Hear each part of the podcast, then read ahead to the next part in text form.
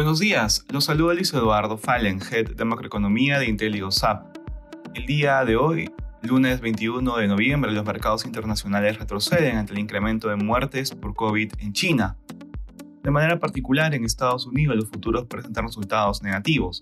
Los inversionistas asimilan las últimas declaraciones de miembros de la Reserva Federal que apuntan a que continuaría el ciclo alcista de tasas. En el terreno corporativo, Disney anunció el regreso de Bob Iger como CEO de la compañía, reemplazando quien fue su sucesor, Bob Chapek, quien deja la compañía tras una serie de resultados decepcionantes. Iger estará a cargo de revertir el peor año de la compañía desde 1970 y hacerse cargo de los ingresos y crecimiento del servicio de streaming de Disney. En la eurozona las bolsas europeas muestran rendimientos negativos. La presidenta del Banco Central Europeo, Christine Lagarde, dijo que el Banco Central seguiría subiendo las tasas de interés e incluso podría necesitar restringir el crecimiento para controlar la inflación. En Asia los mercados son negativos. China presentó este sábado la primera muerte por COVID en los últimos seis meses, seguido de dos muertes más el día domingo.